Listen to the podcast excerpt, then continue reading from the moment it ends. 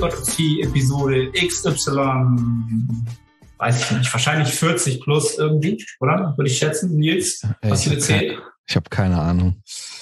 Nils hat auch keine Ahnung. Aber Nils ist äh, zurück im Podcast-Business. Er ist zurück im Leben und wir sind wieder online. Ähm, beziehungsweise die, das Format ist wieder online. Und dementsprechend wollen wir heute mal wieder ähm, ja, ein bisschen reinhören, was bei uns so los war. Ich glaube, wir haben ja jetzt drei Wochen, vier Wochen, Ich glaube drei Wochen. drei Wochen äh, nichts von uns hören lassen. Und das äh, müssen wir ja heute natürlich mal wieder ändern. Ne? Ähm, ich glaube, ja, ja. Ich hoffe, das wird nicht wieder so eine so eine Episode wie, ich glaube, die letzten zwei, da, äh, was, hat, was haben wir da für, was habe ich da für einen Titel genommen? Es ging immer um Trainingspausen ne? und, und äh, Verletzungen, Erkrankungen. Äh, wir können das ja auch den, weiß ich nicht, Invaliden-Podcast nennen. Invaliden-Podcast nennen. Ähm, irgendwie haben wir, wir haben beide irgendwie die, wie sagt man das, die Seuche an den, an den Hacken. Ich glaube, ich, ver ich verwechsel das und habe gerade zwei Sprichwörter zusammengeschmissen. Aber ja, also um mal äh, loszulegen, ich glaube, seit zwei, drei Wochen ist bei mir zum Glück nichts Dramatisches mit, mit meinem Zustand passiert. Ne? Ich glaube, das war vor, ich muss da mal überlegen, ne? ich habe in meinem Kopf quasi schon ein halbes Jahr so abgeschrieben, obwohl das gar kein halbes Jahr war. Denke ich so, Arne, was ist los mit dir? So, weißt du, ich habe schon so, so in meinem Kopf so sechs Monate quasi so abgeschrieben mit äh, mit dem Stempel. Ähm, ja, da war halt war ich halt so an der Seitenlinie. Da ging halt nicht so wirklich was. Ne? Dabei war ich ja noch bis Mitte bis Mitte Januar war ja alles alles fresh. So, wir haben ja jetzt erst Mitte April. So, ich weiß nicht, warum ich ein halbes Jahr gleich abgeschrieben habe. Es kam mir alles so lange vor mit meinem Schwindel, äh, Post-Koronski, Ermüdungsdasein, was auch immer, was auch immer das war. Ja, und ich glaube, was, was, was war denn der letzte Stand? Ich glaube, dass du äh, jetzt auch wieder, ja, du hattest, glaube ich, den Übergang wieder in, in härteres Training. Genau. Also ich, Ich glaub, glaube, da stand das war, ja, da war das drei Wochen her, genau. Da war das drei Wochen her. Da war halt äh, das Vorgehen unsererseits, also Lukas Vorgehen war halt, ähm, lass uns weiterhin, auch wenn ich schon wieder so bei 90 Prozent war gesundheitlich, noch einen Mesozyklus fahren, auch nur mit drei Einheiten pro Woche und auch einem sehr geringen äh, Arbeitspensum, also Trainingsvolumen, aber dann wieder die äh, absoluten Intensitäten und relativen Intensitäten progressiv steigern und auch mal wieder testen, was passiert, wenn du das äh, System im Training mal richtig, ja, so im zweiten Gang bei 200 fährst sozusagen. So würde ich das mal, das mal nennen. Ja. Das System, das toleriert oder was dann halt passiert. Und das haben wir jetzt drei Wochen so gefahren. Und ja, ich würde sagen, es gibt immer noch jede fünfte Einheit. Die gehen zwar alle gut von der Hand, aber danach kommt dann wieder so eine, so eine kleine, ja, da merkst du, dass das System mehr Regeneration braucht. Ne? Was aber auch dem zuzuschreiben ist, dass man einfach, wenn man äh, ein, zwei Monate halt nur mit drei Trainingseinheiten pro Woche trainiert und dann halt auch noch die Handbremse anzieht, dass du natürlich auch einfach nicht mehr die, diese, ähm, diese Work Capacity, nennt man es ja im Englischen, hast. Du hast das einfach nicht. Und wenn du dann anziehst, dann ist die Regeneration natürlich auch erstmal wieder, die braucht dann halt länger, weil das System natürlich auch runteradaptiert hat. Ne? Und das ist dann ganz normal, dass noch ein paar Einheiten dann einfach so eine, so eine Schwere wieder da ist, wo, wo ich dann aber wieder überlegt habe, ah, ist das jetzt einfach nur Ermüdung oder geht das jetzt schon wieder los, dass du so morgens so schlapp bist und irgendwie, ach, ne? also für mich ist das schon fast schon schwer, so ein bisschen auseinanderzuhalten. Ich bin da ein bisschen zu sensibel, glaube ich. Ja, aber die Phase haben wir jetzt äh, fast geschafft. Das heißt, wir bringen diese Woche jetzt noch zu Ende. Jetzt ist Mittwoch. Das heißt, Sonntag ist das letzte Training in diesem Szenario. Und dann machen wir einen kurzen Deload und dann, äh, ja, dann wird langsam, aber sicher wieder hoch skaliert. Äh, das heißt, ich werde aber nicht wieder auf fünf Trainingseinheiten gehen, sondern auf vier Trainingseinheiten, weil von drei auf fünf ist einfach, das wird das System nicht tolerieren, das macht keinen Sinn, sondern wir gehen auf vier Trainingseinheiten von drei hoch und schauen halt, wie wir das Pensum halt dann langsam steigern können, wie es halt sinnig ist. Ne? Und da freue ich mich drauf, aber ich bin halt auch mit drei Trainingseinheiten, war ich halt auch gut ausgelastet im letzten Monat, muss ich sagen. Hätte ich nicht gedacht, dass, dass mich das so Trainierst du dann einen Mesozyklus mit vier Einheiten? Ja. Und ich kann mir vorstellen, dass wir dann dabei bleiben sogar. Okay. Also kann ich mir gut in meinem Lebenskontext vorstellen. Bei zwischen vier und fünf ist ja immer so eigentlich nur der, der Gedanke, wie kriege ich halt mein benötigst, mein benötigtes Arbeitspensum halt in der Woche unter. So, und sind vier Einheiten dann irgendwann einfach zu lang oder gefühlt zu lang oder zu intensiv, um das mental zu tolerieren und um die Qualität zu bringen. Das ist halt immer so der Switch, wo du überlegst, okay, ich gehe auf fünf, weil dann habe ich halt, ne, habe ich ein bisschen mehr Pause zwischen den Einheiten, kann ein bisschen mehr Qualität wahrscheinlich reinbringen.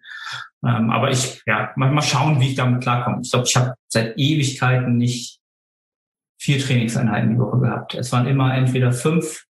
Ich glaube, ich habe es mit Steve mal ein Mesozyklus ausprobiert, so fünf, sechs Wochen. Und da waren mir die Einheiten dann einfach zu lang. Aber da habe ich auch noch deutlich mehr Trainingsvolumen gebraucht oder vermeintlich gebraucht als, als dieser Tage. Okay. Also das, das kann sich, kann sich gut ausgehen, dass ich mit vier Einheiten gut klarkomme, weil ich auch jetzt gemerkt habe, ja, wie soll ich das sagen? Wir haben ja jetzt quasi, sagen wir, wann, hat, wann ist das losgegangen? Ich habe Mitte Januar ging es halt steil bergab, mit, also erstmal mit der Koronski-Erkrankung und dann ging es halt steil bergab.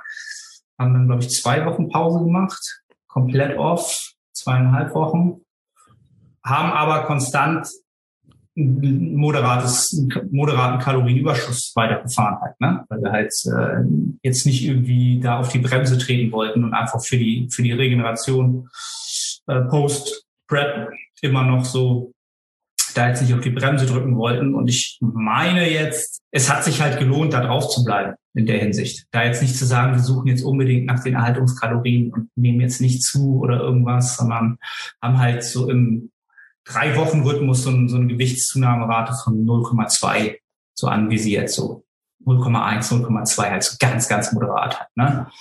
Und das hat sich aus meiner Sicht auch ausgezahlt. Also ich, da, wo wir den Fokus drauf gehalten haben, auch, auch während der drei Einheiten nur, gerade so was den, was die Rückendichte angeht, ist, ist da schon wieder was passiert, obwohl ich nur drei Trainingseinheiten die Woche hatte. So. Da siehst du halt, was dann passiert, wenn du halt quasi nur einen Schuss hast oder zwei pro Woche hast, so und da, da auch nur zwei Sätze so, dann holst du da einfach nochmal mehr Qualität und mehr Intensität rein. So, das ist einfach so. Hast du drei Schüsse und nochmal hier einen Satz mehr, dann ist, ist einfach mental nicht dieser Druck da, das wirklich 100, 100 Prozent rauszuholen, so aus, aus der ersten Wiederholung schon, so von, von dem, was du da machst. Von daher freue ich mich, wieder vier Trainingseinheiten dann zu haben einfach so, ja, weil mir Training einfach Spaß macht. Ne? Also das ist, ist halt auch so eine Sache, wo ich heute Morgen so beim, beim Zähneputzen drüber nachgedacht habe. Ich habe immer so meine, ich denke über Sachen nach, Momente beim Duschen und beim Zähneputzen. Ne? Das ist dann so Philosophie in meinem Kopf. Ne? Same. Ja, das ist lustig. Ne? Dann philosophiert man so und dann dachte ich so, okay, guck mal, wie lange mache ich den Kram schon? 15 Jahre, glaube ich. 15 Jahre mache ich jetzt schon, bin ich jetzt im Fitnessstudio, Bodybuilding kann man dann halt nochmal anders definieren. Aber 15 Jahre mache ich halt schon, bin ich halt schon dabei, irgendwie sowas in die Richtung zu machen. Und dann dachte ich so, was hast du früher gemacht, wo du auch immer gedacht hast, so das mache ich für immer. So, das war so mein Hobby und das, das wirst du nie aufhören, weil du da so, so passioniert warst und so into warst. Also so Aggressive Inline Skating zum Beispiel habe ich, lass mich lügen, vielleicht auch so sechs, sieben Jahre gemacht oder so. Und im Jahr vier hättest du mich gefragt, gesagt, das mache ich auch noch, wenn ich 60 bin oder so. Das ist so geil. Das ist absolut meine Erfüllung im Leben. Das gibt mir alles. Und heute Morgen hatte ich so, so den Gedanken, so, okay, guck mal, jetzt machst du 15 Jahre Bodybuilding. Lassen wir es einfach mal bei Bodybuilding. Wann kommt vielleicht der Punkt, wo du auch sagst, ich kann mir nicht vorstellen, das nicht mehr zu machen, du es aber dann irgendwann retrospektiv den Punkt hast, du sagst, ich habe halt aufgehört. Weißt du, was ich meine? Das habe ich ja damals bei einer anderen Sache auch gedacht. Und da war ich mir halt aber sofort 100% sicher, dass das nicht der Fall sein. Obwohl ich mir damals auch 100% sicher, dass das nicht der Fall sein wird. Aber dieser Sport ist halt nicht mehr einfach nur ein Sport, sondern es ist halt einfach auch schon ja, Teil deiner DNA und Teil deiner, deiner Gewohnheiten so stark geworden. Das kann ich mir einfach nicht vorstellen, dass ich damit aufhören würde. Du könntest ja auch andere, etwas anderes ähm, Teil deiner Gewohnheiten werden lassen. Ja, ja, absolut. Kann jederzeit. Das ist einfach, wenn du das willst, dann kannst du das abändern. Ne? Das ist, ist gar kein Problem. Aber wie soll ich das sagen?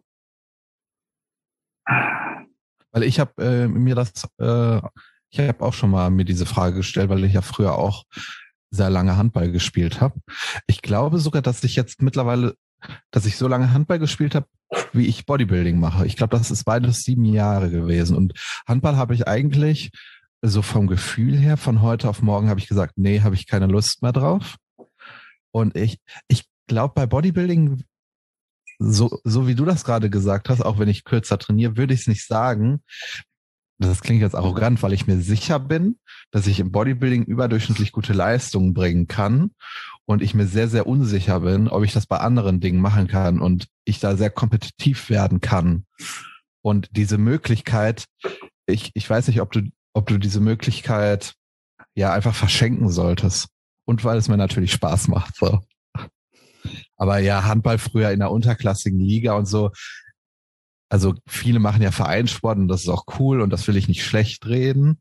Aber ähm, das wäre für mich sehr, sehr unbefriedigend. Ich will irgendwas machen, wo ich, wo ich als Äußerster gehen kann. Mhm. Und das ist etwas, was mich da antreibt. Und ich glaube, das finde ich jetzt nicht woanders. Basketball wird mir bestimmt auch Spaß machen, aber ich bin halt einfach ein Hobbit. So, was soll ich da für, für krasse Leistungen bringen? So, ja, keine Ahnung. Ah. Also ich, ich, mein, mein Gedanke war halt, war halt der, also so eine, so eine vermeintlich schlechte Phase, so lange hatte ich halt nie in dem Sport halt, ne? Oder äh, in, auch in irgendeinem anderen Sport. Und irgendwann bist du ja dann einfach müde oder sagst auch vielleicht, boah, jetzt weiß ich nicht, ist halt vielleicht jetzt nicht mehr meins so, weil die Umstände sich geändert haben. Ne? Jetzt so mit der Kleinen, die ist halt ständig krank und bringt halt die Viren mit so und du bist halt ständig, bist halt ständig aus dem Spiel so und da könntest du ja irgendwann sagen, so, ich lasse das jetzt erstmal sein, drei Jahre, und dann mache ich halt irgendwas anderes in der Zeit. Weißt du, so, wo du sagst, das ist jetzt einfach, die Bedingungen sind einfach so schlecht, dass es einfach keinen Spaß macht. Ne? Aber dann, nee, ich habe halt trotzdem die letzten sechs Monate irgendwie, irgendwie das gemacht, was halt ging. Und das halt auch mit, mit relativ viel Vergnügen sogar. Also, ne? Und da, wenn, wenn das halt schon so mal so schlecht läuft und du trotzdem weitermachst, so dann mh, hm, kann mir halt nicht vorstellen, dass es nochmal schlechter kommen könnte. Also klar, kannst halt irgendwie, keine Ahnung, todkrank werden oder irgendwas, dann kannst du es eh nicht mehr machen, weißt du? Aber so schlechter in dem Sinne, schlechtere Umstände wird es wahrscheinlich selten nochmal geben. So, als, als das, was bei mir jetzt der Fall war. Und wenn, wenn du dann schon weitermachst, dann kann, ist die Wahrscheinlichkeit halt sehr gering. Das war also beim Zähneputzen mein Gedanke. So sagst du so, ey, jetzt, wenn du das mitgemacht hast, ey, dann hast du es geschafft. So, dann wirst du auch nicht aufhören damit. So, glaube ich nicht. Nee. Ich glaube, also solche Situationen sind aber auch extrem wertvoll dann für, für zukünftige Szenarien. Ich glaube, du gehst dann ganz anders mit Zuständen um, die nah am Optimum sind. Das war zum Beispiel bei mir so, als ich die Verletzung am Ellbogen hatte, die echt sehr, sehr schmerzhaft war und mich sehr eingeschränkt hat und auch etwas war, was ich immer vermeiden wollte. Und als das ausgeheilt ist, bin ich auch ganz anders äh, umgegangen mit, ja, mit Oberkörperdrückübungen und denke da auch mittlerweile ganz anders nach über relative Intensitäten in diesem Bereich. Und das äh, hat auch dafür gesorgt, dass ich ja einfach bessere Entscheidungen treffen kann. Ja. Ja, es ist, es also gehört halt zu, zu jedem Prozess dazu, ne? Also ich glaube, sorry, wenn ich dich unterbreche. Ja, erzähl. Ich, äh, ich glaube, wenn du solche Phasen nicht hast, dann wird es schwierig, überdurchschnittlich gut zu werden. Es ist, es ist ja unumgänglich, solche Phasen zu haben. Ja. Also äh, jeder, der sagt, er hatte solche Phasen nicht, weiß ich nicht, wo der auf welchem Planeten der gelebt hat in diesem Universum halt, weil das ist das ist halt die Natur, das ist halt die Biologie dieser Erde, wie ich immer so schön sage, das ist die, die Dualität. Energie geht halt hoch und sie geht halt runter und sie, ne, du willst sie halt in der in der in der im Mittel willst du sie halt konstant irgendwie höher treiben von dem, was du was du halt verfügbar hast oder nehmen kannst oder nutzen kannst, ne? Aber diese Downphasen werden halt kommen. Also aus meiner Erfahrung heraus ist halt und das ist so ein bisschen an die an die jüngeren Zuhörer. Ich bin ja jetzt uralt. Ich denke mal so im Alter zwischen 15 und 25 habe ich diese Phasen einfach gar nicht so wahrgenommen. Also da war ich auch mal krank. Da war ich, ey, da war ich gab eine Phase, da hatte ich dreimal im Jahr Nasennebenhöhlenentzündung. Da war ich locker drei Wochen immer raus. So, auf jeden Fall. So, ne, da, da war, da ging nichts. Da war ich fix und fertig. Aber so retrospektiv habe ich diese Phasen halt nicht so wahrgenommen. Warum? Weil ich aber natürlich auch das, was ich irgendwie sportlich gemacht habe, gar nicht so ernst genommen habe. So damals, wie gesagt, Inline-Skaten, Aggressive Inline-Skaten, da hast du keinen, da machst du dir keinen Leistungsdruck unnötig, sondern das, das machst du ja eher eine, für mich ist das eher eine Kunstform. Ja, das ist sich körperlich ausdrücken, indem man Tricks macht, so wie, ne, wie Skateboarden oder so. Für die, die jetzt nicht wissen, was das ist. So, da machst du halt Tricks. So, und das ist nichts, wo du, wenn du dann krank bist, dann kommst du halt wieder und machst halt andere Tricks oder immer noch die, die du kannst. Oder ne, das ist halt was anderes als, als dieser Natural Bodybuilding Sport, wo du ja immer, und das ist auch so eine, etwas, was ich an dem Sport halt nicht mag, wo du immer von deinem Status quo ausgehst oder von dem Status quo ausgehst, die beste Körperkomposition, die du mal hattest. Ne? Entweder ist es einmal deine, äh, deine, deine Wettkampfform oder einmal deine beste Off-Season-Form, in dem Sinne, dass du die höchste Performance gebracht hast bei der besten Körperkomposition. Das sind für mich immer so die zwei Enden des Spektrums, an denen wir uns immer unterbewusst irgendwie ankern und überlegen, okay, wo stehe ich jetzt in meiner Karriere, in meinem, in meinem Fortschrittsdenken.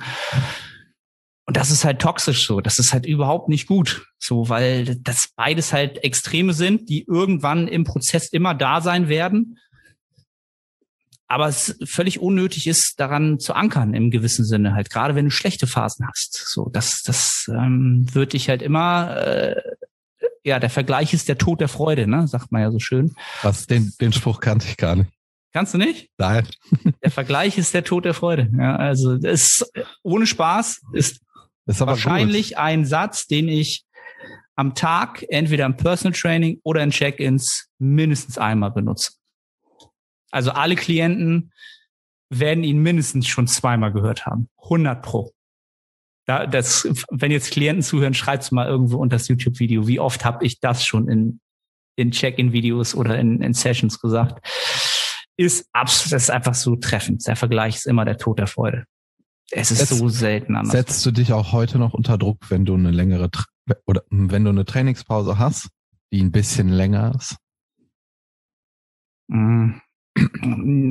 Ja, ja, würde ich schon sagen, aber halt nicht deutlich weniger als früher halt. Ne? Also das, das Maß an, an, an Druck, das du dir halt machst, wenn du deine Gesamtkarriere siehst, wenn du das als Karriere siehst und das, was du noch erreichen willst und was du realistisch erreichen kannst und dann den Faktor Zeit mit einbeziehst.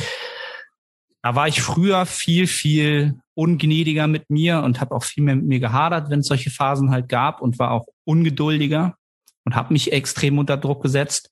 Das ist jetzt viel, viel weniger. Auf der anderen Seite ist mein Verständnis für Zeit in diesem Sport natürlich auch nochmal enorm gewachsen und ich weiß halt, was ich halt noch an Zeit habe. Das auf der anderen Seite hat natürlich unterbewusst diesen Druck auch wieder erhöht. Aber netto würde ich sagen, bin ich entspannter geworden, ganz, ganz klar. Weil ich auch einfach weiß, dieser Druck bringt halt überhaupt nichts. Der bringt dich in diesem Prozess halt keinen Millimeter weiter nach vorne. Dass er aber da ist, dass man diese Gedanken hat und darüber nachdenkt, das ist halt ganz normal. So, das ist auch nichts, wo man sagt, ja, wo, wenn du jetzt zuhörst und überlegst, ja, ich habe das ganz extrem, dann ist das nichts Falsches oder nichts Negatives, sondern ähm, es ist einfach wichtig, dass du es wahrnimmst und das Ausmaß dessen wahrnimmst, wie stark es dich halt positiv oder negativ emotional belastet. Ja, und ist das Ausmaß sehr hoch, dann kannst du daraus der Schlüsse ziehen, ist das für mich irgendwie gut? Warum ist das Ausmaß so hoch, dass mich das emotional so mitnimmt und möchte ich das in Zukunft so haben? Oder ist das ein emotionaler Zustand, der für mich sehr, sehr unangenehm ist? Und das möchte ich in der Zukunft halt nicht mehr haben, weil diese Phasen werden hier wiederkommen. Du wirst immer wieder mal eine Erkältung haben, eine Grippe haben, was auch immer da noch kommen wird. Du wirst mal, keine Ahnung, vielleicht mal einen Fahrradautounfall haben und was richtig Strukturelles haben am Skelett, wo du vielleicht ein halbes Jahr nicht trainieren kannst oder ein Jahr nicht trainieren kannst. So, was ist dann los? So, willst du ein Jahr lang in diesem negativ emotionalen Zustand sein? Wahrscheinlich nicht. Ne? Das ist halt eine extrem unangenehme Lage. Und aber damit müssen wir halt immer wieder zurechtkommen, weil wir halt so stark, weil wir halt auch so viel wie soll ich das sagen, so viel Fülle aus diesem Sport rausziehen auf der einen Seite, ja. Also dieser Sport gibt uns halt so viel, auf der anderen Seite kann er uns halt auch so viel nehmen. Das ist immer der Deal. So, je mehr du halt da dran Fülle und Erfreude, Freude findest, desto mehr kannst du halt auch, kannst dich auch runterziehen halt, ne? Und deswegen, es ist halt immer ganz schwer zu sagen, du willst ja auf der anderen Seite diese Fülle auch nicht bremsen, um, um Sicherheit nicht so tief zu fallen. Es ist halt auch nicht, kann auch nicht der Sinn der Sache sein. Sondern da ist halt wieder das gefragt, was wir, glaube ich, in der letzten Episode äh, besprochen haben, dieser ähm, ja, Sto Stoizismus, dass man halt eine bessere Art findet, mit diesen negativen Phasen halt umzugehen und diese ja als, als Herausforderung sieht, daran mental zu wachsen. Ne? Das, für mich hat das ganz klar den größten ausschlaggebenden Punkt gemacht. Mentales und körperliches Wachstum beides als sehr, sehr wertvoll zu sehen. Dieses mentale Wachstum war für mich früher nicht vorhanden, weil ich es auch gar nicht wahrgenommen habe, als Faktor gesehen habe, sondern es war für mich halt irgendwie, ja, ich kann wahrscheinlich noch härter trainieren oder ich kann wahrscheinlich noch mehr tolerieren an, an Verzicht oder so halt. Ne? Das war halt nicht das mentale Wachstum, an dem du danach körperlich wächst. Das ist jetzt ein mentales Wachstum die letzten Monate, an dem ich auch körperlich wachsen werde, weil ich einfach dabei geblieben bin, trotzdem die Reize gesetzt habe, die ich setzen konnte, die auf mein, die habe ich halt eingezahlt in meine Karriere so. Und ja, das ist halt, das kannst du dir halt vorstellen wie, ein, wie eine Investition in einen Aktienfonds. So, da investierst du halt und trotzdem kriegst du mal weniger raus, mal, mal mehr raus. Wenn du es halt gut gemacht hast und weißt, wie das Spiel halt funktioniert, wahrscheinlich, höchstwahrscheinlich, dann wirst du, wenn du das immer weiter tust, am Ende dafür belohnt. Dieser Vergleich. Ich wusste, dass der dir gefällt. Ich wusste, dass der dir, du alter Geldbildungsheim. Ja? ja? Das mal so äh, kurz kurzer Rundumschlag zu meiner aktuellen Situation. Also ich, wir sind wir sind kurz davor, ja, kurz davor wieder voll ins Spiel einzugreifen, so gut es halt geht. Es kann halt immer wieder was dazwischen kommen, so, aber ich bin halt, für mich war halt wichtig, um das abzuschließen, den Punkt zu finden, an dem ich von diesem Gedanken wegkomme. Ich muss gesundheitlich jetzt wieder auf ein Niveau kommen, wo ich voll zuschlagen kann, in dem Sinne, dass ich Reize setzen kann. Und wenn ich das kann, dann muss dieser Zeitraum so lang wie möglich laufen dann kann ich endlich wieder Fortschritt machen. Das war immer früher so mein Fehler an Gedanken. So, wenn ich irgendwas hatte, wenn ich jetzt wieder gesund bin, dann kann ich netto langsam wieder vorankommen. Und das ist halt völliger, völliger, äh, das limitiert einen halt völlig, weil du immer wieder nur zu diesem Punkt willst und erst dann wieder voll, voll im Prozess vermeintlich punktest netto. Aber du kannst das halt vorher auch schon. So, und da, da bin ich jetzt von weg ich weiß, ich kann jetzt wieder voll im Saft sein und dann geht das drei Wochen und dann hat die Kleine halt Magen-Darm. Und dann habe ich auch wieder eine Woche Magen-Darm. So, äh, es wird passieren, 100 Pro. Ich weiß es. Es wird passieren. Und ich bin halt darauf vorbereitet mental. Und das ist halt anders zu der, zu den letzten zwei bis fünf Jahren. Da war ich auf den nächsten Setback sozusagen, auf den nächsten Rückschlag nicht vorbereitet. Der wird einfach nicht kommen. Den habe ich einfach weggedacht in der Zukunft. Echt? So hast du, so hast ja. du gedacht? Ja, ja, da war ich so, war ich so richtig. Okay. Da war ich richtig eindimensional, was das angeht. So, da war ich auch so ein, aber so, so, so funktioniere ich als Mensch halt immer noch relativ. Das ist auch so meine, ja, wie soll ich das sagen?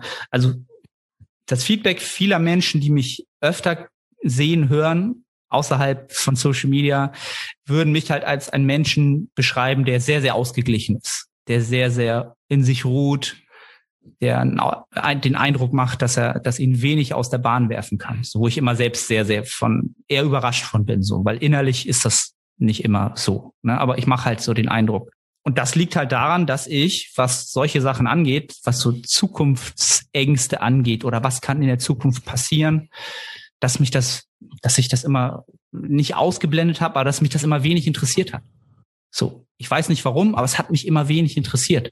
So, das ist nicht sonderlich sinnvoll, ne? auch wenn es jetzt gerade um, um Geldbildung geht und so weiter und so fort. Da habe ich viel zu spät angefangen, mich damit zu beschäftigen, aber es hat mich halt nicht interessiert. So, ich habe, wie gesagt, haben wir auch schon, glaube ich, öfter gesagt, ich habe halt zwischen 25 und 35 habe ich unfassbar viel Geld für Reisen ausgegeben. So, was weiß ich, was daraus jetzt schon geworden wäre, hätte ich das investiert. So, ne? Ich habe im Moment gelebt, ich habe viel meiner Kapazitäten in den Moment investiert. Und das ist so genau der Gedankengang, den ich auch in den Sport immer hatte. Wenn ich jetzt erstmal gesund bin, dann will ich das auskosten. Dann will ich die Fülle leben, dass ich im Saft bin und dass ich trainieren kann. Und so, das war immer mein Gedanke so. Ich bin halt jetzt mehr auf die Zukunft vorbereitet. Zu meinem, ich bin da mehr rausgezoomt, sagen wir es mal so. Aber ich bin da immer noch jemand, der da nicht sonderlich, wie, wie nennt man das, weitsichtig ist. Nee, bin ich immer noch nicht. Auch nicht im hohen Alter. Ähm, ja. Da habe ich halt noch, da habe ich noch einen langen Prozess vor mir. Vielleicht dann so mit 80 bin ich dann endlich weise. Nils, was war, was war bei dir los? Ähm, du warst ja jetzt auch lange aus dem Spiel genommen. Ja. Moin Moin, ich bin Sahne. Kurze Unterbrechung, um dich auf unseren Coaching-Service hinzuweisen. Wenn du schon des Längeren damit kämpfst, deinen Hypertrophie-Fortschritt konstant positiv auszurichten und du eine sehr persönliche und motivorientierte Zusammenarbeit mit deinem Coach schätzen würdest, dann check den Link in der Beschreibung und melde dich. Ja, ich habe ja erst Corona gekriegt. Und das hat sich dann als äh, eine überdurchschnittlich lange Erkältung manifestiert oder wie auch immer man das sagen möchte. Also war jetzt, war, war in keinster Weise krass schlimm oder so, vielleicht zwei Tage. Äh, und dann nach drei Wochen war es eigentlich weg. Da haben wir dann auch einen Podcast aufgenommen, da hatte ich ein bisschen Husten. Und dann habe ich halt eine Bronchitis gekriegt. Das war dann auch nochmal drei Wochen. Also konnte ich sechs Wochen nicht trainieren. Und jetzt gehe ich wieder ins Training. Und ich, ich muss aber echt sagen, in den sechs Wochen, das hat mich null verrückt gemacht. So, du hast ja gerade darüber geredet und ich will jetzt nicht so tun, als sei ich der weise Mann so, der dich hier belehrt oder so. Ja, die, äh, jede, jedes Individuum hat ja seinen eigenen Prozess. Also das ist, das ist ja völlig normal. Ja, ja, aber ich war echt, ich, das hat mich, das hat mich null tangiert. So, weil, äh, ja, weil weil es mir halt einfach körperlich nicht so gut ging und ich konnte in dem Moment halt einfach keinen Sport auf hohem Niveau machen und dann war das Thema für mich schon schon durch. Ich habe ich habe gar nicht die Voraussetzungen gerade Bodybuilding zu machen. Es ist gesundheitsschädlich und und ähm, ja, dann dann war das Thema für mich durch. Da wusste ich, ich habe andere Aufgaben. Ich muss es wäre wahrscheinlich ganz gut, wenn ich auf meine Mikronährstoffe komme, wenn ich äh, eine gewisse Anzahl an Proteinen esse und dass ich vernünftig schlafe. Und das wird meinen Regenerationsprozess fördern. Das stand im, im Vordergrund in dieser Zeit um wieder gesund zu werden. Und ja, ob, ob das jetzt geklappt hat oder nicht, weiß ich nicht, weil vielleicht auch andere Dinge dafür gesorgt haben, dass ich wieder gesund geworden bin. Ja, deswegen war ich echt, äh, echt sehr, sehr gelassen mit der Situation. Ich habe jetzt auch gerade äh, darüber nachdenken müssen, was du gesagt hast mit dem Vergleich, was du gesagt hast, dass man sich wenn man, wenn man vielleicht eine Pause hat oder nicht trainiert, dass man sich dann vielleicht mit einer gewissen Körperkomposition vergleicht oder dass man sich mit einer Leistung vergleicht. Und das, das hatte ich tatsächlich auch nicht. Und ich überlege die ganze Zeit, ähm, warum das nicht so ist. Und ich komme da auf, auf, auf keine produktiven Worte. Fra fragen wir doch mal anders. Woraus hast du denn in der Zeit deine Befriedigung gezogen im Leben? Wir brauchen ja alle irgendetwas, was uns im Alltag irgendwie Freude bringt? Meine Klienten, die Bodybuilding gemacht haben. Mhm. Und auch einfach andere Dinge, die mich im Leben interessieren. Du hast gerade ein Thema angesprochen, was mich auch interessiert, so Geldbildungssachen, äh, wo ich äh, auch Dinge konsumiere. Und ja, das, das war es eigentlich. Auch ja gut andere andere Freunde etc. Also äh, ich habe das ja auch schon häufiger im Podcast gesagt. Ich will nicht das Bodybuilding der zentrale Mittelpunkt meines Lebens ist oder ein, oder sagen wir, das Athletensein der zentrale Mittelpunkt ist und ich da abhängig bin. Ich will eine gewisse Diversifikation haben, um eben auf solche Momente vorbereitet zu sein. Weil ich bin mir sehr, sehr sicher, dass auch in Zukunft mal Phasen kommen, wo ich so lange weg bin.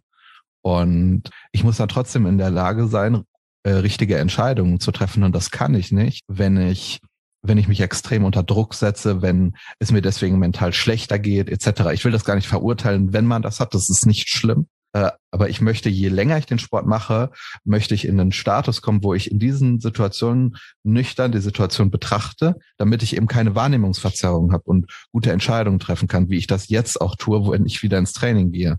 Jetzt muss ich gute Entscheidungen treffen und das kann ich nicht, wenn ich Wahrnehmungsverzerrung habe. Wenn ich jetzt äh, mir äh, vom Bilder anschaue, die ich kurz vor Corona gemacht habe, wenn ich mir äh, meine Performance anschaue, bevor ich diese Trainingspause hatte, weil dann setze ich mich sehr unter Druck und dann vergleiche ich einfach zwei Personen, die gerade gar nicht auf Augenhöhe sind und diese Personen haben auch unterschiedliche Bedürfnisse in ihren Situationen.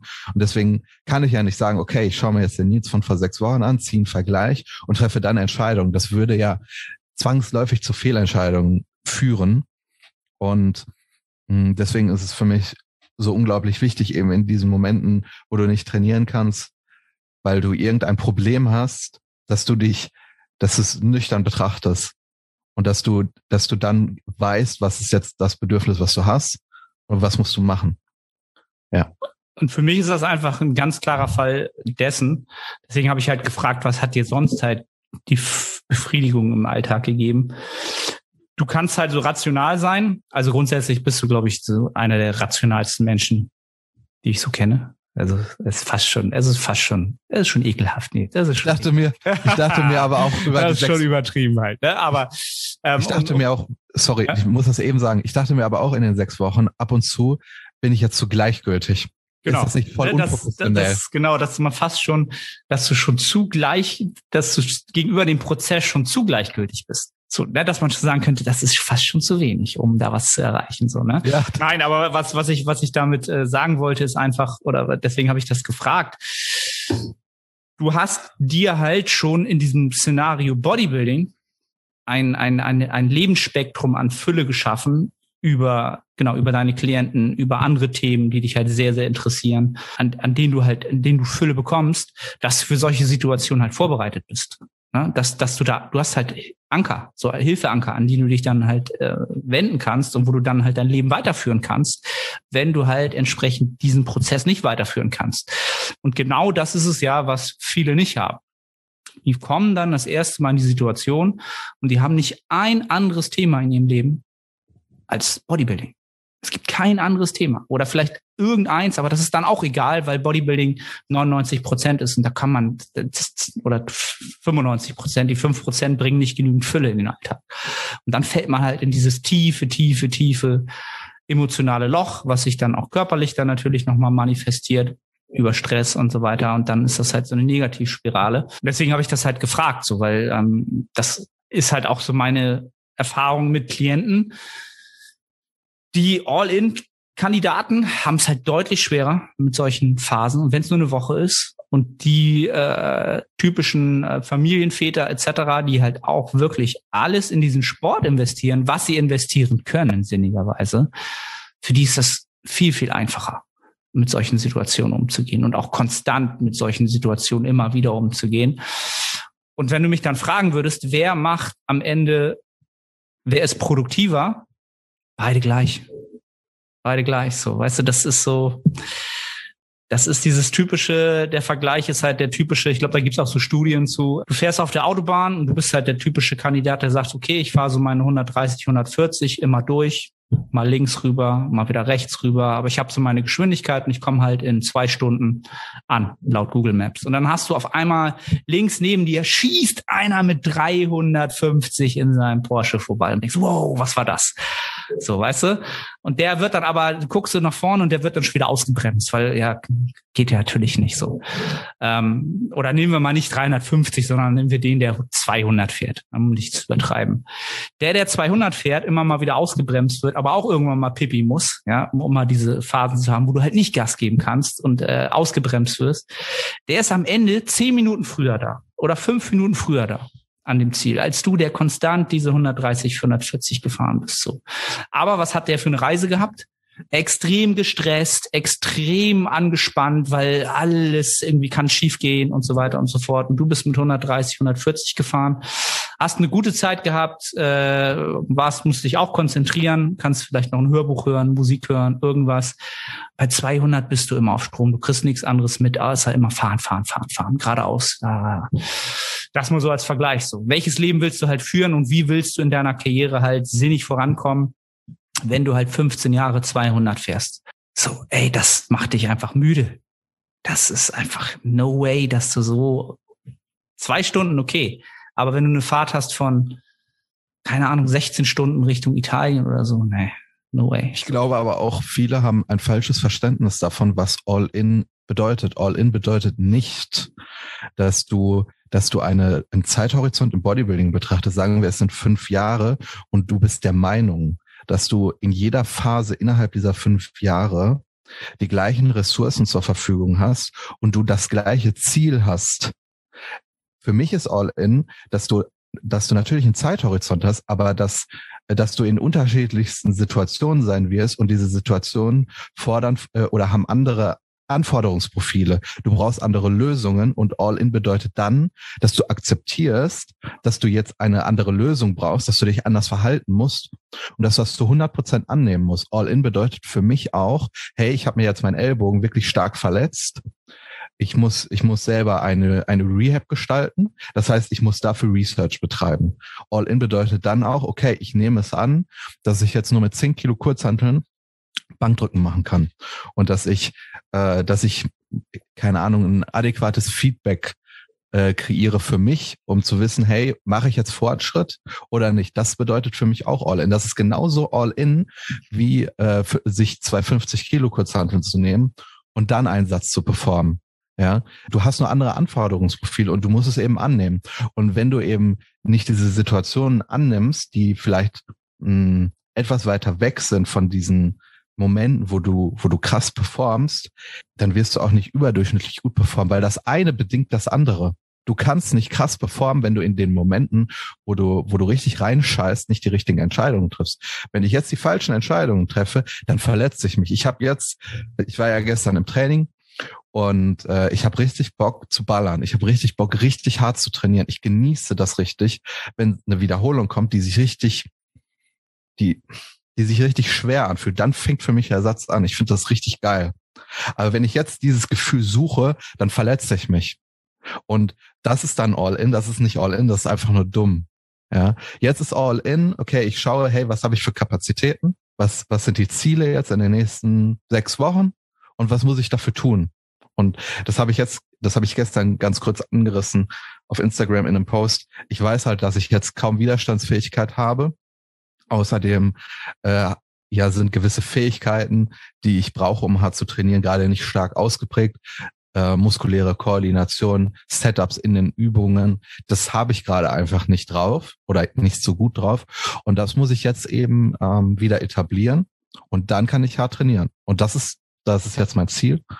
Und dann ist eben all in zu gehen, zu sagen, okay, ich kann jetzt nur dreimal die Woche trainieren. Das ist für mich jetzt all in. Und das ist das ist gut so. Und, und dann, wenn ich jetzt nach dieser Woche drei Trainingseinheiten hatte, dann fühle ich mich genauso befriedigt, wie wenn ich voll im Saft stehe und krass performe.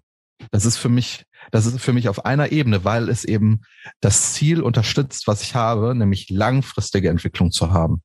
Und das ist am Ende des Tages wieder das einzig realistische Ziel, das einzig Einzige, was sich lohnt, wirklich zu jagen halt, ne? Wenn man das überhaupt jagen kann, also das Wort nutzen kann, weil dieses Zeit, Zeitkontinuum halt so lang ist, weil das, das, der Zeitraum so lang ist halt, ne? Aber daran erkennt man halt wieder, dass du dich halt sehr, sehr intensiv und sehr, sehr lange mit dem Sport und mit dir und deiner, deinem Prozess halt auseinandergesetzt hast, so. Ne? Und dadurch, und dadurch, dass du halt so rational handeln kannst, und zusätzlich dies beides kombinierst, kommt halt sowas dabei heraus halt. Ne? Und kann, kann ich dir halt nur wieder attestieren. Ich glaube, da bist du einer der sehr, sehr wenigen in diesem Sport, die das so können. Ja, und so langfristig rational denken können und äh, das hier und jetzt und das nächste Woche und dieses, wie stark schalte ich jetzt auf genau all in, wenn wir das jetzt genau mal so als als als das nutzen, was halt die meisten verstehen werden, wenn sie sagen, ich will halt alles optimieren und immer am Limit, am maximalen Fortschritt äh, arbeiten. Aber ich glaube, das ist auch etwas, was jeder Athlet in seiner Laufbahn lernen wird. A, entweder weil er es lernen will oder B, weil er es lernen muss, weil das der Prozess ihn dazu zwingen wird. Ne? Ähm, und je öfter du dann, wenn der Prozess dich eigentlich dazu zwingt, da zu differenzieren und du es wieder überschreibst, weil du sagst, nein, ich bin halt härter, ich bin größer, schneller, weiter und ich werde ich werde Natural Bodybuilding Weltmeister. So soll ja auch dein Ziel sein. Ja, kann auch gerne dein Ziel sein. Aber ich überschreibe jetzt die aktuelle Situation und mache halt mehr, als ich eigentlich machen könnte. Ich gehe nicht nach meinen Kapazitäten, sondern ich gehe nach meinen nach meinen langfristigen Zielen und das ist, das würde ich jetzt dafür tun und das ist wahrscheinlich das, das Beste, um gleich wieder Vollgas zu geben. Es gibt halt oftmals Situationen, wo Athleten das dann halt einmal, zweimal, dreimal, viermal überschreiben. Und dann haben sie halt drei Jahre eigentlich äh, genau das, was sie nicht haben wollen, nämlich deutlich netto weniger erreicht, als sie äh, hätten erreichen können, wenn sie das differenziert betrachtet hätten. Ja, und das ist halt super interessant äh, zu sehen, Deswegen beobachte ich halt gerne sehr ambitionierte Athleten, genau in diesem Kontext, wann dieser Punkt kommt. Und aktuell ist es, äh, glaube ich, auch so, und da, da sehe ich viele, viele, auch jetzt gar nicht unbedingt im äh, Natural Bodybuilding, sondern auch im, im unterstützten Bereich, die diesen Punkt jetzt erst erreicht haben. Die immer auf, die sich immer als Athlet über Intensität definiert haben. Immer über die relative Intensität in, definiert haben. Das ist der Schlüssel, um der größte Bodybuilder zu werden, der sie werden können. So merken jetzt halt, okay, es ist nicht der einzige Pfad, den ich beschreiten muss und den ich moderieren muss und wo ich Skills drin haben muss. Es gibt halt noch deutlich mehr Sachen, die ich auf dem Zettel haben muss. So. Und dann entwickelt sich ein Athlet nochmal signifikant immer weiter. Wenn er jetzt nochmal ein anderes, etwas anderes in die Schnittmenge mit einbringt. So, dann gibt's nochmal einen Sprung und dann kommt halt nochmal sowas.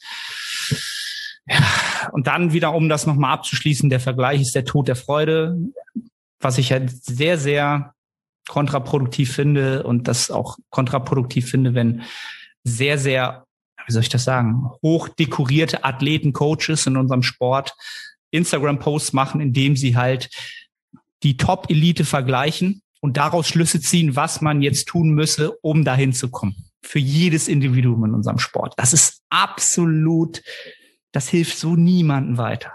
Egal, was du für Schlüsse daraus ziehst. So, das ist etwas, das macht mich innerlich sehr, sehr unruhig. Als Coach, der, der Individuen-Coach. Das macht Kannst mich unglaublich unruhig. Kannst du das nochmal konkretisieren? Also wenn jetzt jemand sagt, alles klar, so der Klassiker, um jetzt mal wieder dieses, um die, die, die Kuh mal wieder durchs Dorf zu treiben, wo das dann halt immer äh, Ärger drum gibt, ähm, du musst halt schwer, schwer heben. Du musst halt schwer Deadliften, schwer ADLs machen, schwer rudern, um halt einen brutalen Rücken zu haben, um dann in der Weltelite zu sein. Das ist ja so ein typischer, was, was viele mal so eine Zeit lang rausgehauen haben. Warum? Weil sie sich die Elite angeguckt haben. Warum sind sie die Elite? Weil sie einen brutalen Rücken haben. Der Rücken ist ein entscheidender Faktor, um halt Shows zu gewinnen. Und was machen diese Athleten teilweise? Äh, sagen wir mal vier von oder sagen wir fünf von zehn sie haben halt schwer Deadlifts gemacht, sie haben halt schwer gerudert und so weiter und so fort. Und dann nimmst du aber die anderen fünf in der Weltelite und die haben das halt nie gemacht so. Aber du nimmst dir nur die fünf, die für deine Wahrnehmung das sozusagen bestätigen und gehst halt raus und sagst, guck mal, Success leaves clues im Englischen. So und das das passt dann für, für drei Leute, weil die halt auch dafür gemacht sind, schwer zu heben. Und die werden auch daran werden sehr, sehr viele Früchte daraus ziehen für ihre Karriere. Und dann hast du aber sieben Leute, für die das nicht der Fall sein wird. Aber du hast wieder eine generelle Aussage getroffen und hast damit deinem Sport nichts Gutes getan. Das ist so das, was ich meine. So, das ist, das macht mich sehr, sehr unruhig innerlich. Und das ist halt bei mir auch immer etwas, was mich in meinem Tun in den sozialen Medien natürlich auch immer ein bisschen unruhig macht Klar müssen wir irgendwelche Handlungsempfehlungen geben. Ähm, man kann nicht immer den Kontext geben. Man kann nicht immer sagen, hier Disclaimer da und dies und jenes. Mache ich auch nicht mehr. Ich bin da selbst Teil des Problems. Aber das ist halt so, so extreme Sachen. Weißt du, wo du dann so sagst, so, wo dann jemand Junges kommt, der noch sehr, sehr beeinflussbar ist und dann fünf Jahre lang irgendwie unbedingt 200 Kilo ADLs machen muss. Ist auch so der Klassiker, oder? Ich finde, ich höre ich so ganz oft, so das muss, muss der Fall sein, weil irgendeine Person mal gesagt hat, sonst bist du kein Mann. Sonst bist du kein Bodybuilder. So. Und wie stumpf ist das denn bitte? Leute, ja, ey, wenn das, wenn es auf den Weg kommt, dann kommt's, ist geil. Und dann braucht ihr das auch, weil, weil es dann die, der Load ist, den ihr braucht. Aber die Perspektive dahin ist aus meiner Sicht nicht die, die dich voranbringt. Vor allen Dingen nicht, wenn du sie nicht von deinem Coach hast, der dich als Gesamtkontext siehst, sondern weil du sie aus irgendeinem YouTube-Video oder einem Instagram-Post hast oder so. Ne? Also ich bin Teil des Problems, um das nochmal am Ende festzuhalten. Ne? Ja, ich weiß gar nicht, wie ich da jetzt drauf gekommen bin. Ich weiß gar nicht, was das Thema vorher war, aber das äh, kam mir eben so. Ja, nicht. Ja, ich glaube, das äh, am Ende war es das äh, rational sein halt, ne? Bodybuilding und, und rational handeln sind vermeintlich zwei Sachen, die, die schwer, schwer zusammenkommen, wenn man halt, wenn man sich halt YouTube-Videos anguckt von Leuten, die diesen Sport halt sehr intensiv betreiben. Ne? Weil da ist halt immer, immer, immer nur Topset, Topset, Topset, unfassbare PRs, PRs, PRs. Es gibt kein YouTube-Video über so, Denkst du, ich bin jetzt in, der, in den letzten drei Monaten hätte ich, wenn ich noch YouTube machen würde, denkst du, ich hätte mir jetzt einen Videografen geholt und gesagt, komm mal zu mir nach Hause, nimm mich mal morgens immer auf, wie ich hier vom Spiegel stehe und überlege, ob ich heute Nachmittag wieder Kreislauf kriege und äh, äh es ist ja an, an, an Training nicht zu denken und was mache ich jetzt mit meiner Ernährung und so. Machst du daraus ein YouTube-Video? Will sich keiner angucken. So, aber es gehört ja. halt dazu. So, das siehst du halt nicht so. Und das ist halt auch das Problem, weshalb viele in ein Loch fallen, weil sie halt denken, Bodybuilding wäre halt das, was bei YouTube passiert. So, und das ist halt, das ist halt höchstens 15 Prozent, wenn es gut läuft, wenn es richtig gut in deiner Karriere läuft. Sind das 15 Prozent deiner Trainingszeiten, wo du halt diese Maxim, wo du dieses, diese Traumsessions hast, wo du reingehst, du hast vielleicht noch einen Trainingspartner dabei, was auch immer, ein PR kommt, es ist alles nice, es ist alles Bombe, es ist alles läuft.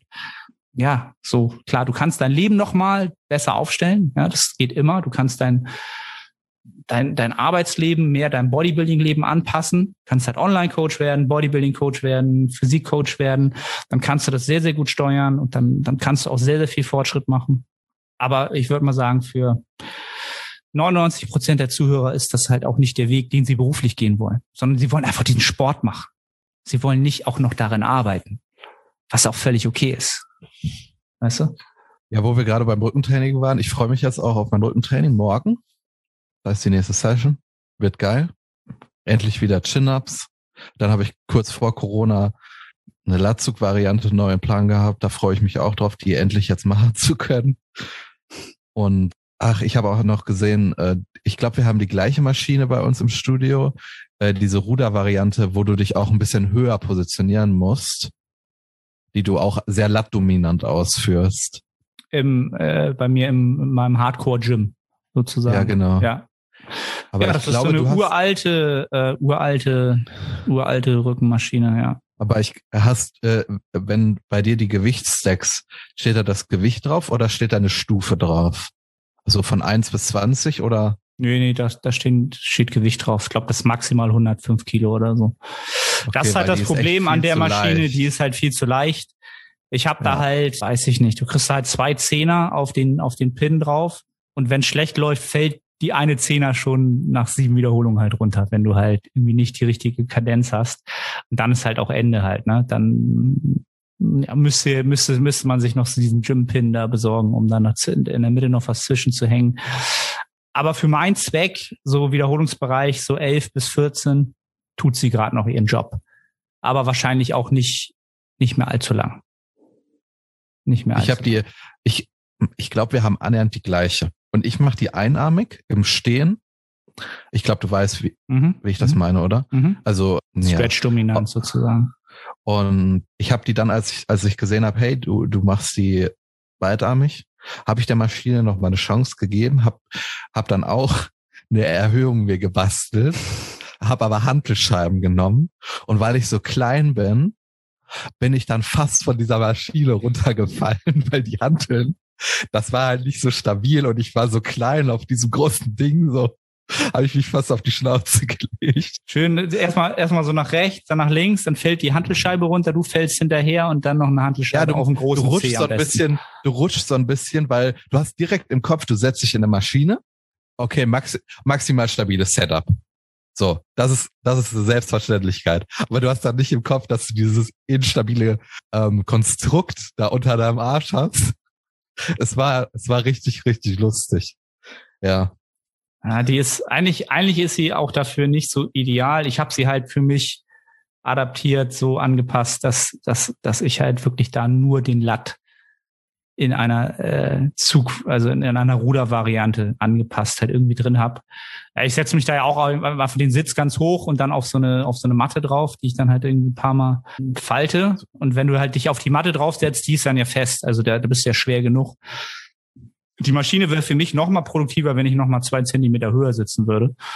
Dann komme ich aber nicht mit meinen Zughilfen ins Setup, ohne dass ich dabei mir die Adduktoren abreiße oder weißt du, ich muss ja noch über diese Matte rüber. Weißt du, und das ist dann halt auch wieder, was bist du bereit zu investieren? Ja, Ja. ja. das ist das. um das ist jetzt halt auch nochmal ganz klar zu kommunizieren.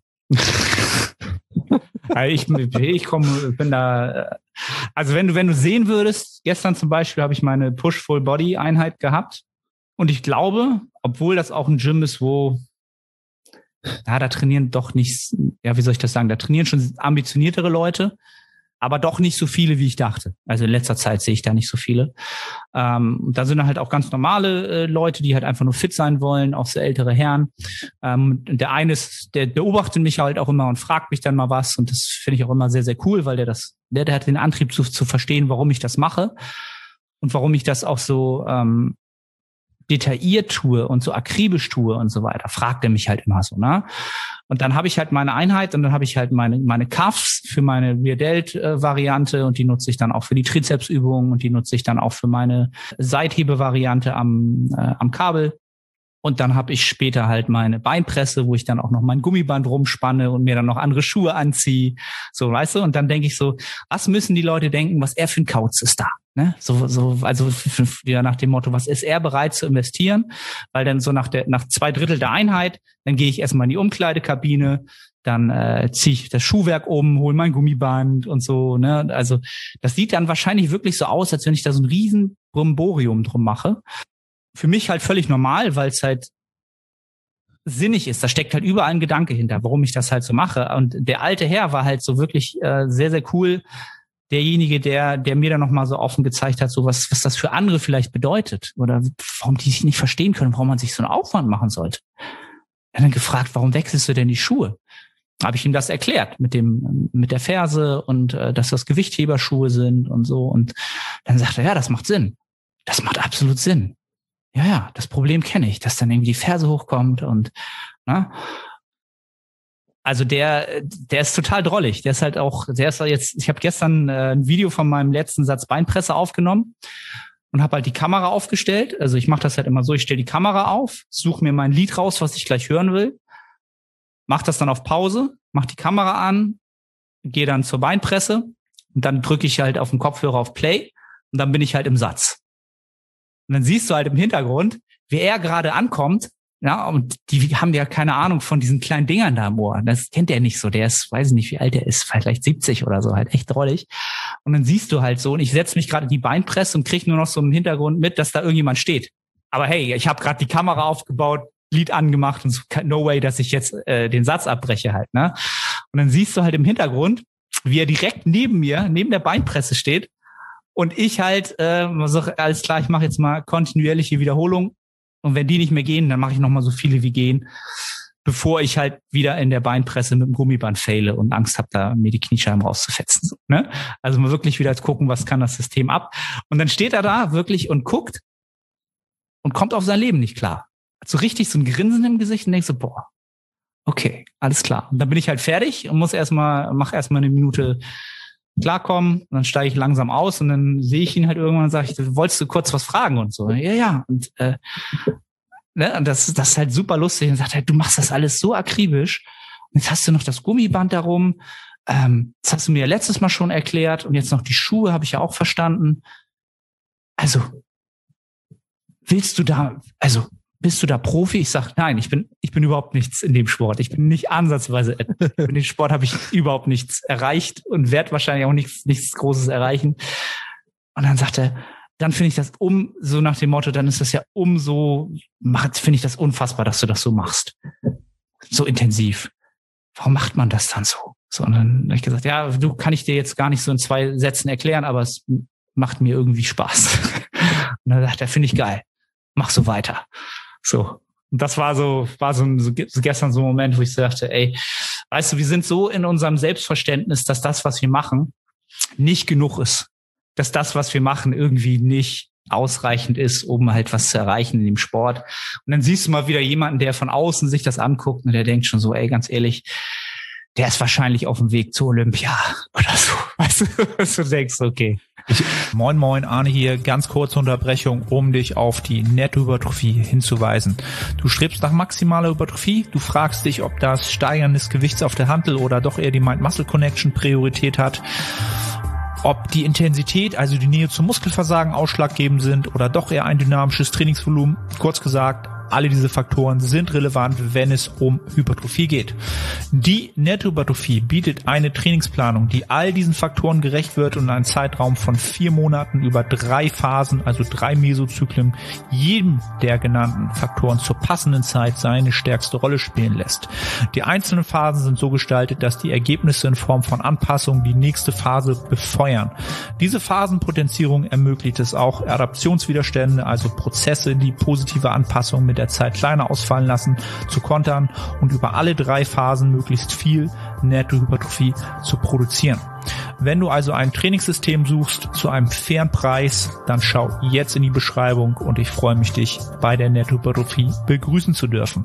Ich musste gerade daran denken, als du meintest, dass du, äh, dass du dich dann so prepared hast für den Satz und dazu gehört ja auch, dass du dich aufnimmst. Und das muss ich kurz noch sagen, bevor wir mhm. rausgehen. Weil bei mir ist es auch so, ich stelle mein Stativ auf dann drücke ich auf Play und dann starte ich die Musik. Ich kann das, also ich weiß nicht, warum mein Handy das kann. Viele Leute haben ja irgendwie da Probleme. Äh, ich starte bei Spotify ein Lied, dann drücke ich auf Play bei meiner Kamera, dann stoppt mein Lied, ich ziehe von oben die Taskleiste runter, drück wieder auf Play und es geht weiter. Ich kann aufnehmen und Musik hören. Ich glaube, das geht irgendwie bei voll vielen nicht. Aber ist auch. Ja, beim iPhone geht das halt nicht, glaube ich. Ähm, auf jeden Fall. Ähm, war das äh, kurz vor Corona so. Immer wenn ich auf Play gedrückt habe oder mich aufnehmen wollte, das Video gestartet habe, hatte das Video wieder beendet. Also er hat dann auf Stopp gedrückt, weil bei meinem Handy, bei meiner Handyhülle, die ist nicht mehr so perfekt auf meinem Handy drauf. Und unten am Handy ist dann, sind da so Luftbläschen unter der Folie. Und ich glaube, mein Handy glaubt dann, oder es ist so ein großer Druck, dass das Handy das tatsächlich auch so wahrnimmt. Und in, an dem Punkt, wo dieser Scheiß, wo dieses Scheiß-Symbol ist, wo du draufdrücken musst, um zu starten und zu stoppen, ist eben dieses Luftbläschen. Und wenn ich da mal einen Satz filmen will, drücke ich da drauf und dann beendet er direkt das Video. So, weißt du? Und ich werde wahnsinnig. Du bist so, du bist so im Mut so. Du willst in diesen Satz gehen. Du hast die Musik drauf und du musst dann wirklich 40, 45 Sekunden die ganze Zeit auf dieses scheiß Ding drücken, damit er endlich den Satz will. Das würde mich absolut rasend machen. Ne? Also kann ich absolut nachempfinden. Ich bin ja schon jemand, also so Kleinigkeiten bringen mich da, machen mich rasend. Absolut. Also wenn der Kopfhörer ein bisschen verrutscht und ich kurz nachgedacht habe, fällt er raus, dann bin ich raus. Dann bin ich, ja, dann bin ich Ne? Deswegen äh, habe ich mir jetzt so, ein Stirn, Stirnband gekauft. Ich sehe aus wie der letzte Dulli. Ja, ich habe mir so, so ein Schweißstirnband gekauft, damit meine Earpods fest im Ohr sitzen bei bestimmten Übungen so.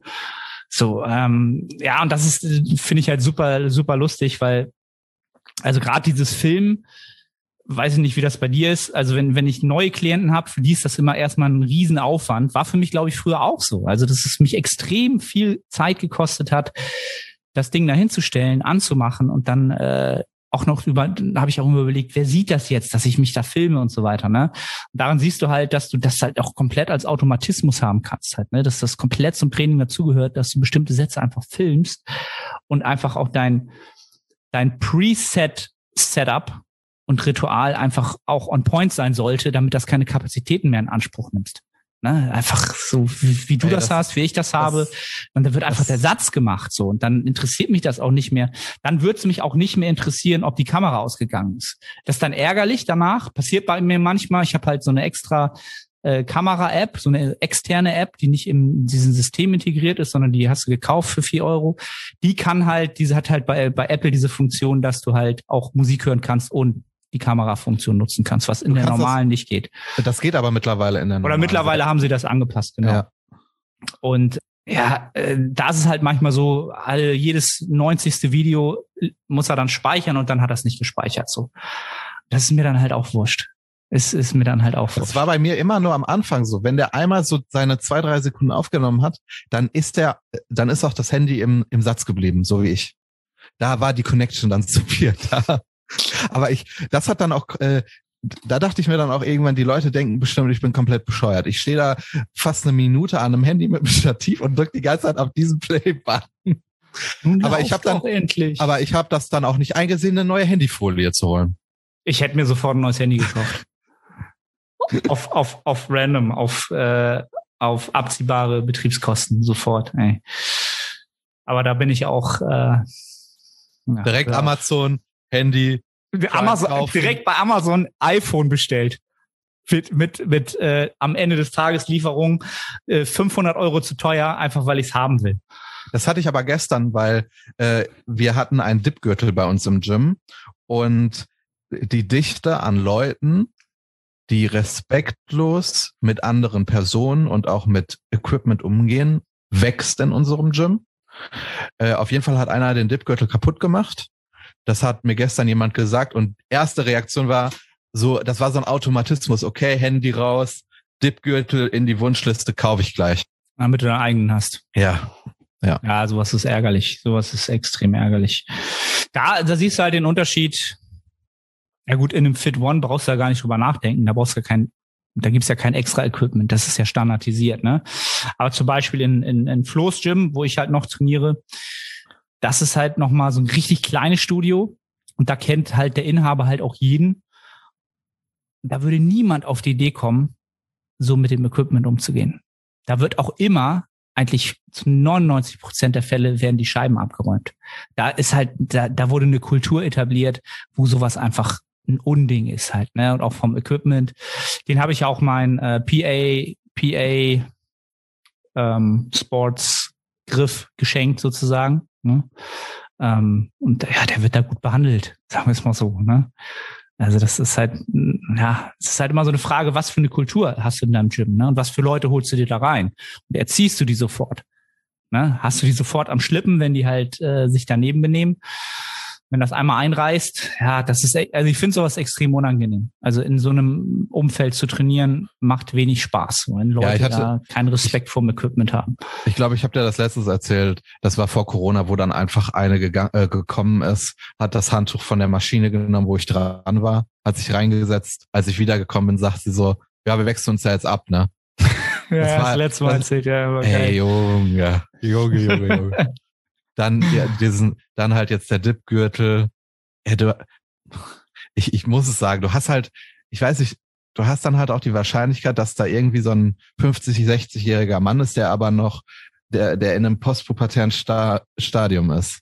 So, der ja, sich absolut. da einfach mal so ein bisschen aus, ausleben will ja, der, der kommt halt aus, der hat halt, der hat halt eine, eine Sozialisation hinter sich. Der war vielleicht Abteilungsleiter im Amt oder Chef oder irgendwie, ne? Und dann, hey, denkst du, ich habe hier Respekt hier vor den Bengels hier oder was? So, und dann, ne? Es ist halt ein anderes, eine andere Welt, in der er sich dann auffällt. Ist halt immer lustig. Also ich finde es halt auch mal sehr, sehr interessant. Im Gym siehst du halt sehr interessante soziale Szenarien, die vor deinen Augen sich irgendwie auf einmal stattfinden und du denkst, what the fuck war das gerade so? Also alles. Da, ja, eigentlich ist das Gym ist schon, da könnte man sich endlich mal hinsetzen und eine Stunde lang Kaffee trinken. Das wäre schon richtig interessant. Einfach, das wäre so interessant. Das kriegen wir ja immer gar nicht mit, weil wir so in unserem Film sind. Gestern, ja. ich setze mich an die Brustpresse, ich bin einfach mehr, ich sehe mehr Dinge so, weil ich hänge mir da keine 20 Kilo dran und grind um mein Leben. Auf einmal rechts neben mir setzt er sich wirklich auf den Boso-Ball und macht Kniebeugen. Das Klischee schlechthin. Ich denke mir so, okay, ich bin, ich bin wieder da, ich bin wieder im Gym. Gut, da, da will ich dir nicht erzählen, was ich täglich in meinem PT-Gym sehe, dann wird sie weinen. Das ist der absolute, das ist die absolute, es ist der Wahnsinn. Da ist passiert genau das, was du in diesen Memes immer siehst. Genau das passiert da. Das ist, ist, ist, ist Weltklasse. Absolut Weltklasse. Gut, ich glaube, wir sind schon wieder eine, eine Stunde in. Ja, ist wahrscheinlich schon länger. Ähm, haben auch nicht einmal, auch nicht vorher darüber geredet, ob wir welche Fragen beantworten wollen. Ja, ja aber da will, ich dich, da will ich dich in Schutz nehmen, weil ich hatte, äh, wir wollten oder ich dachte, wir nehmen Dienstag auf, wir haben heute Mittwoch und du hast gestern Abend halt geschrieben und da kannst du halt keinen Fragensticker mehr machen, weil jeder geht ja um 18 Uhr ins Bett, um neun Stunden Schlaf zu bekommen. Ja, natürlich. und halt auch, um dann in seinem Rhythmus zu sein für die optimalen Gains. Und diese Leute wollten wir natürlich auch nicht stören mit einem Fragesticker. Und damit möchte ich das dann auch abschließen, das Thema, Nils. Hast du perfekt zusammengefasst. Das ist super. 1A. Was, ja. soll man da, was soll man dazu noch sagen? Also, vielen Dank an, äh, an die Zuhörer, die bis hierhin wieder durchgehalten haben. Ja, wir sind, wissen das immer sehr, sehr zu schätzen, dass äh, unsere, unser geistiger ich weiß gar nicht, wie ich das nennen soll. Das, was uns so in den Kopf kommt hier, äh, einfach mal auskotzen und äh, die Leute, die daran Spaß haben und daran hoffentlich trotzdem etwas mitnehmen können äh, für ihre, für ihren Prozess, dass wir ihn mitgehört haben. Ähm, ja, wie immer am Ende der Aufruf, das Ganze zu äh, teilen, zu machen und zu tun. Wenn ihr es direkt supporten wollt, könnt ihr, wie gesagt, aktuell immer bei ESN einfach mit dem Code Arne maximal sparen und supportet damit direkt den Podcast. Das fließt direkt wieder in die Podcast-Production ein. Das mal so äh, für alle, die's, äh, die sich immer fragen, warum gibt es solche Codes und warum macht man das? Äh, für mich ist das immer eine äh, entsprechende Einnahmequelle, um Social Media qualitativ höher zu gestalten. Nils, hast du noch irgendwelche, äh, wie immer, irgendwelche Weisen Worte. Philosophischen ja. Worte. Ja. Ich freue mich jetzt auch wieder richtig aufs Gym, weil die haben da immer so, so Kaubonbons. Mhm. Und da gibt es Zitrone. Mhm. Und ich freue mich einfach wieder nach dem Training, mir da sechs Zitronenbonbons rauszuholen, so richtig auf Egoist. Und dann, wenn ich zum Auto laufe, diese Zitronenbonbons zu essen. Das ist Erfüllung für mich im Bodybuilding. Scheiß mal auf PRs und so Zitronenbonbons. Der Wahnsinn. Rechnest du die dann auch in deine Makros ein oder sind die als Standard nach dem Training exkludiert quasi in der Rechnung, so ja, wie Omega-3s? Ja, ja, genau, genau, so ist okay. es. Ja. ja, aber ist ja dann auch in Ordnung, weil es ja immer das Gleiche ist. Ja. Mich jetzt mal interessiert halt, ne? Aber nicht, dass da äh, irgendwie äh, Glukosesirup drin ist oder so. Nee, nee, das ist dieses Low Carb, No Gluten Dings. Die kosten auch 10 Euro bei Alnatura. Bei Al ah, okay. Achso, nee, keine Ahnung. Ist Demeter, alles klar. Da nochmal, äh, um es jetzt am Ende nochmal rauszuhauen, äh, Nils hatte auch einen Affiliate-Code FET100. Könnt ihr dann auch sparen auf diese Zitronenbonbons. Klar. und damit sind wir raus für diese Woche und wir melden uns in der nächsten Episode wieder. Bis dann.